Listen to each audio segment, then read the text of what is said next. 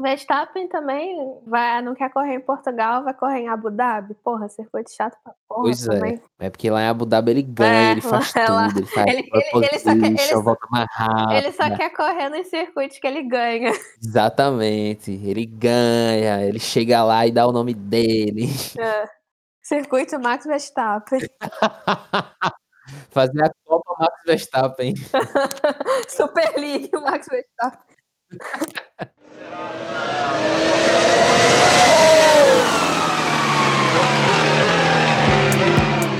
Valtteri, it's James. Oh no, no! Get in there, Lewis. Come on. Fernando is faster than you. Leave me alone, I know what to do. Hey! Steering wheel, somebody tell him to give it to me. Come on! Move! Box, box, box.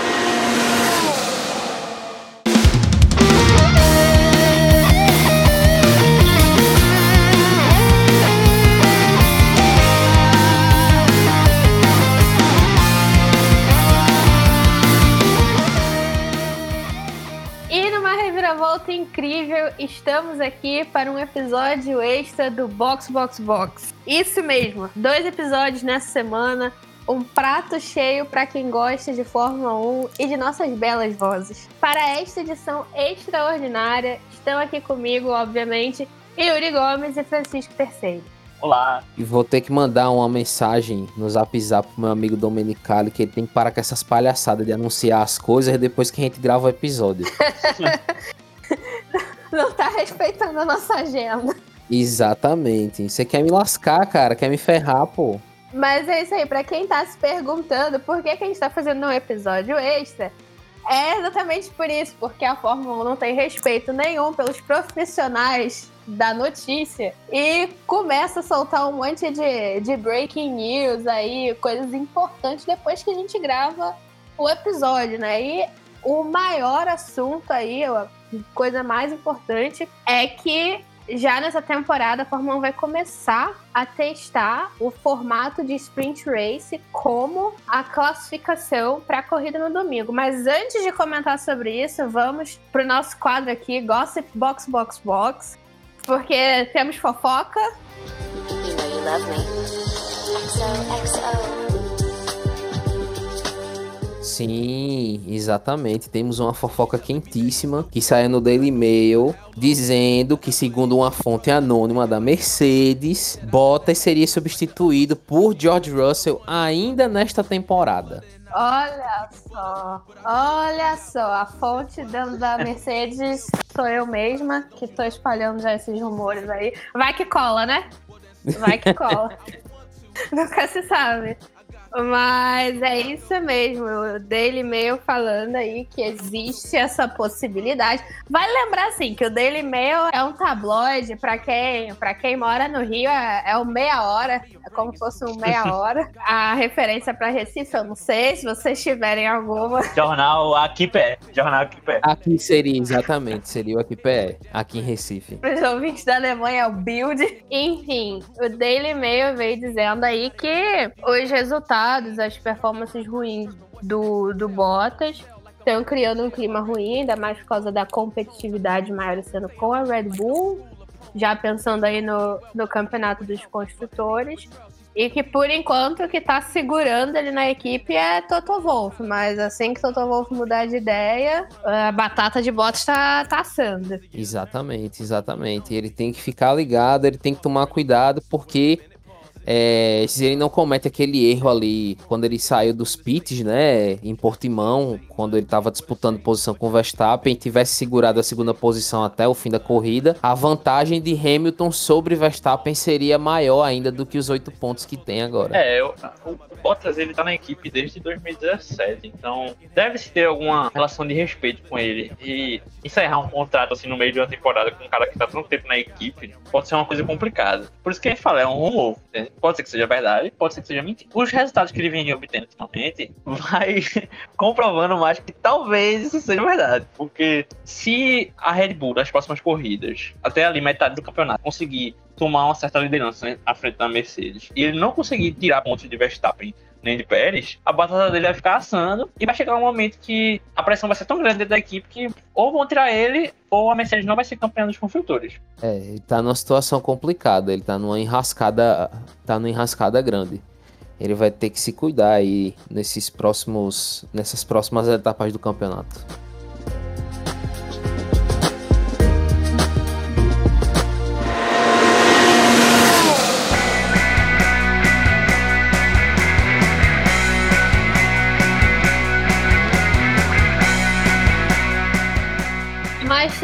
Fofoca.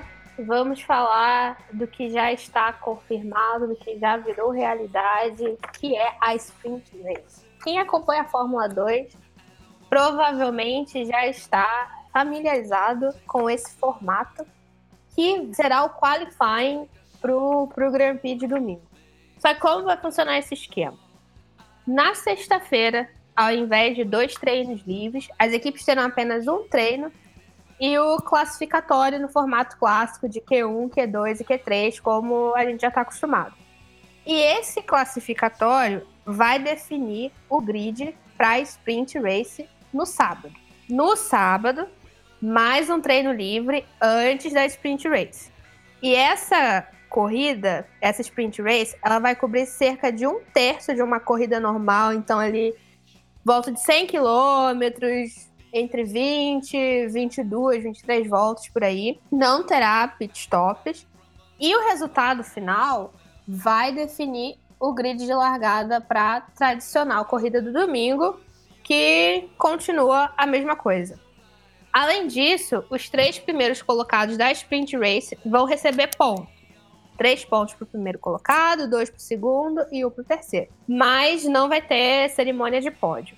Esse novo formato será testado em três GPs desse ano e o primeiro já está confirmado que será em Silverstone. Rumores, mais fofoca, que Monza e o Brasil serão os outros circuitos a receber o teste. E se aprovado, vai começar aí na próxima temporada, provavelmente. O objetivo da Fórmula 1 com isso aí é tentar criar mais competitividade, ver se quebra ali aquele aquele pódio Hamilton, Verstappen e Bottas, que inclusive se tornou o pódio mais repetido da Fórmula 1, 15 vezes exatamente essa configuração, e gerar também mais interesse, ter três dias, sexta, sábado e domingo, com algo em jogo, realmente valendo alguma coisa, gerar mais engajamento aí dos fãs, gerar melhores cotas de transmissão e por aí. É a Fórmula 1 tentando experimentar com formatos diferentes aí para o final de semana, muito por conta de querer buscar mais audiência na sexta-feira, né? Já que na sexta-feira a gente tem só os treinos livres, muita gente acaba não assistindo porque, enfim, os caras ali estão só testando o ritmo de corrida. Geralmente quem assiste mais essa, essa parte do fim de semana é aquele pessoal que é mais fã, assim, hardcore, ou o pessoal que trabalha na imprensa, né? Que trabalha fazendo cobertura. Eu mesmo. É, então é uma forma de tentar atrair mais público para sexta-feira, né? Ter alguma coisa, como você falou, Natália, alguma coisa valendo é, na sexta, alguma coisa em jogo. Vamos ver se vai funcionar, né? Anunciaram aí em Silverstone. Silverstone é uma pista legal que às vezes tem uma competitividade boa por conta de estratégia. Vamos ver se esse formato novo vai trazer alguma coisa a mais para a corrida. Não é a primeira vez que a Fórmula 1 testa com formatos diferentes de final de semana, né? Vocês lembram que há muito tempo atrás a Fórmula 1 tinha pré-qualificação na sexta-feira. Aí depois teve uma época que a primeira parte do qualify era na sexta e a segunda parte era no sábado. Quando foi acho que em 2005 ou foi 2004, eles testaram um formato que os pilotos faziam uma volta no sábado e aí, se eu não me engano, os 10 melhores faziam uma volta extra no domingo e aí você tirava a pole position, acho que era ou era média ou era somatória.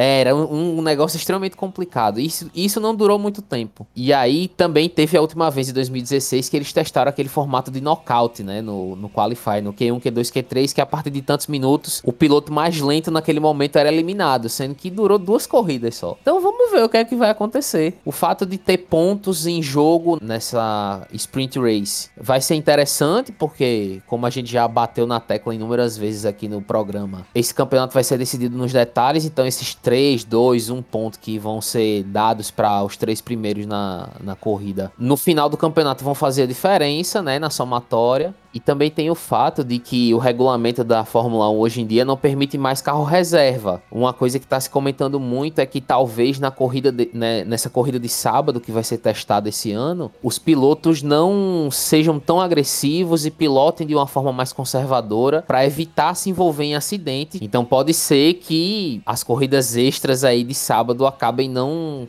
trazendo diferença nenhuma pro fim de semana, não trazendo nenhum tipo de empolgação ou coisa do tipo. É, sobre a corrida de sprint race, eu acho uma, uma ótima ideia. Já é assim na Fórmula 2, na Fórmula 3 há um tempo, e é um modelo que se provou muito, muito bom, gera muito interesse. Isso é para a Liberty Media, que é o grupo que tem os direitos de transmissão da Fórmula 1, é super interessante. E pra gente também, porque são, são duas corridas e ao invés de uma só, né? Então é mais coisas para comentar. Sobre a, a qualificação e de como essa, o sprint race vai afetar, é interessante muito para quem não teve um desempenho no qualify tão bom. Sabe? Acontece, às vezes, um piloto que esperava ficar em oitavo, por exemplo, Daniel Ricciardo. Vamos dizer que ele, ele consiga, fez o qualify e foi em 15 Na sprint race, ele ia ter a oportunidade de poder recuperar a posição que ele imaginava que é o, o ideal, né? Que a equipe dele imagina. Então, é interessante, mas, é mas também é uma mudança logística muito grande para as equipes, né? Porque as equipes vão precisar despender mais cuidado, e quando eu falo cuidado é dinheiro, né? Basicamente. Porque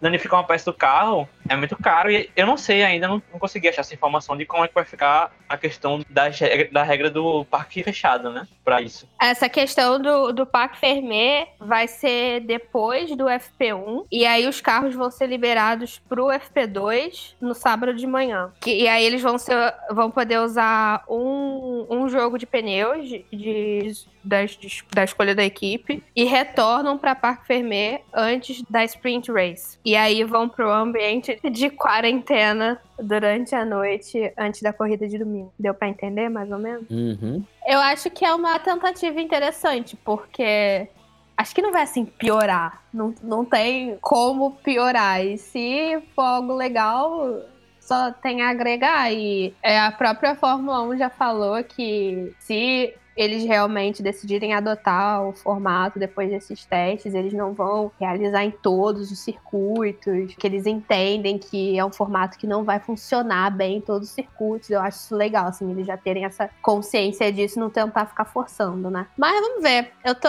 tô animada pra ver como que vai ser aí nesses testes, ver o que vai dar.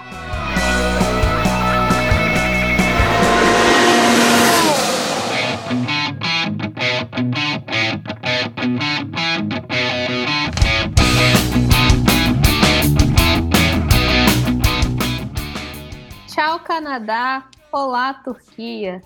O GP do Canadá, para a tristeza de Nicolas Latifi, mais uma vez foi cortado da temporada por causa da pandemia e de todas as restrições de viagem, questão de quarentena e tudo mais. E quem está de volta? O nosso caótico GP da Turquia. Istambul, ano passado, fez um retorno de gala depois de nove anos fora da Fórmula 1. E a combinação de chuva e asfalto novo, inclusive, já podem começar a renovar o asfalto, tornar a pista um rink de patinação maravilhoso. Quatro carros não chegaram até o final, incluindo os dois carros da Haas. A notícia é muito boa aí para Nikita Mazepin. O grande acontecimento dessa, dessa corrida foi o Lewis Hamilton conquistando seu sétimo título, igualando o recorde de Michael Schumacher. Só que esse fato foi superado apenas por Sebastian Vettel conquistando um pódio na última volta. Simplesmente épico. Não, mas ele tá de boa, pô. Ele já é especialista em drift, já tá fazendo isso desde o começo da temporada. Não tem pra que ele se preocupar. O retrospecto não vai, vai, bem Turquia. não vai atingir. É, ele vai manter a consistência. Assim, é uma pena que o GP do Canadá fique de fora, né? Porque, pô, eu adoro o GP de Montreal, acho muito bom. Acho que, acho que tá entre os meus top 3, assim, circuitos favoritos. Istambul, assim, eu espero que a corrida seja melhor que ano passado, porque... Quer dizer, a corrida foi legal pra quem viu, mas pra quem tava pilotando deve ter sido uma merda total. Foi bom pelo entretenimento. Teve aquele pódio lá do Vettel que caiu no colo. Tristeza de Charles Leclerc. Fiquei muito triste aquele dia. Nossa, foi... foi... Nossa, fiquei com muita pena dele, velho. Teve a pole position de Lance Stroll. Foi, foi muito bom. Pro entretenimento foi ótimo. E espero que a gente consiga ver mais entretenimento esse ano. Apesar que não vai ser igual ao ano passado, porque o asfalto, o asfalto deve ter curado nesse período, né? eles, não, eles não vão asfaltar de novo. Exatamente. Uma pena. É. Uma pena. Erdogan, alô, por favor. é acostumado a fazer merda. Alguém faça faz, alguma faz coisa. Abre, abre essa licitação aí pra nós.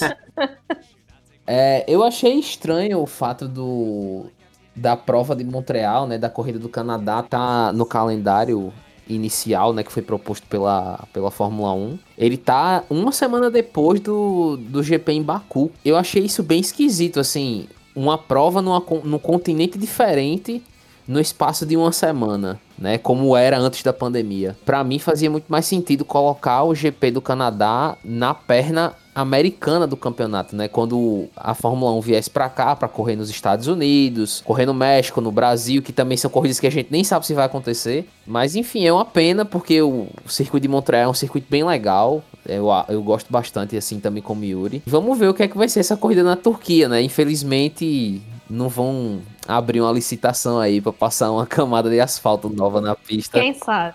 Que inclusive esse fato aí gerou até um, um, dos momentos mais icônicos daquele fim de semana, que foi a galera dando volta no circuito com o carro alugado para poder emborrachar a pista. é verdade. Suficiente. Meu Deus! De madrugada, Isso aconteceu. não foi? Isso, não ia ter corrida da F2 naquele fim de semana junto com a Fórmula 1. Não ia ter nenhuma categoria correndo com a Fórmula 1 naquele fim de semana. Então a pista ia ter carro na pista só quando a Fórmula 1 estivesse correndo. Então os caras de madrugada fazendo quase um 24 horas de, de Istanbul Park. emborrachando, emborrachando o circuito com o Renault Logan. É, não deu muito certo. Pois é, a gente viu o resultado, né?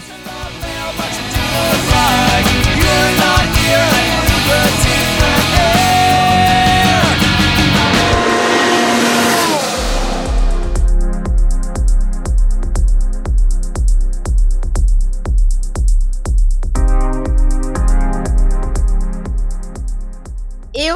outra notícia que recentemente movimentou aí o mundinho Fórmula 1 foi Canon Island, anunciado como segundo piloto reserva da Alfa Romeo depois de ter sido deixado de lado pela Haas, que preferiu o dinheiro da família Mazepin. Pela Haas também pela própria Alfa Romeo, né? Porque no, no ano passado a fofoca era de que a dupla da Alfa Romeo seria ele e o Mick, mas a Alfa Romeo preferiu aí ficar com Kimi Raikkonen e Giovinazzi, sabe Deus por quê. Mas enfim, Ailot ganhou aí essa oportunidade, fez sua estreia na Fórmula 1 durante o primeiro treino do, do GP de Portugal, ficou na frente das Haas e também do Latifi. Enfim, bom, muito bom. Justiça foi feita? Ainda não. Demos um passo nessa direção? Talvez.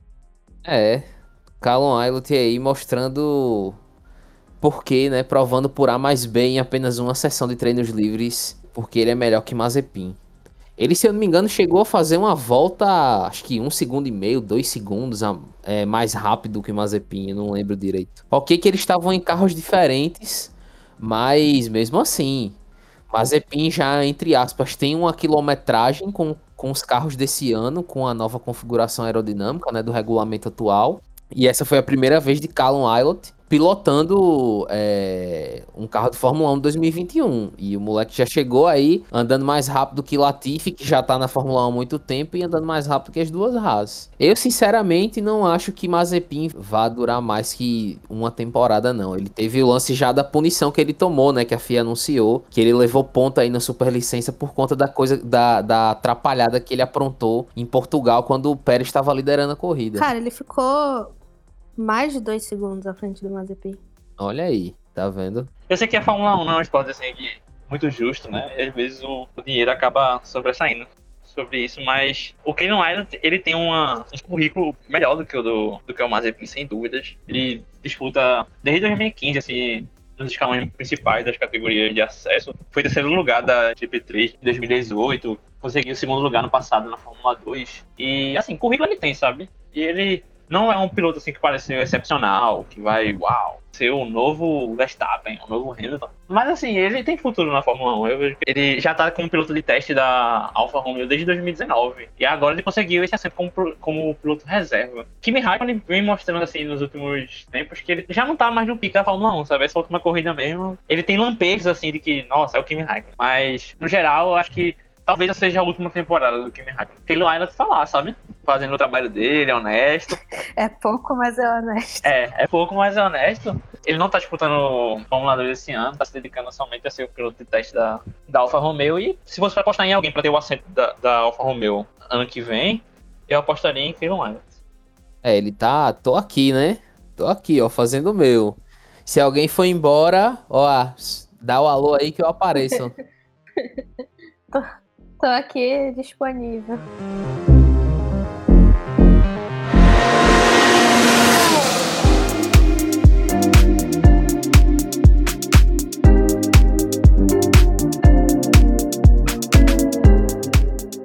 Acho que finalmente conseguimos aí cobrir tudo. Não deixem de ouvir o, o nosso episódio com a análise de GP de Portugal, que saiu um pouquinho antes desse episódio. Já está aí nas melhores plataformas de podcast. E a gente se vê na semana que vem para falar sobre o GP da Espanha. Tchau, tchau e até lá. Tchau, tchau. Tchau!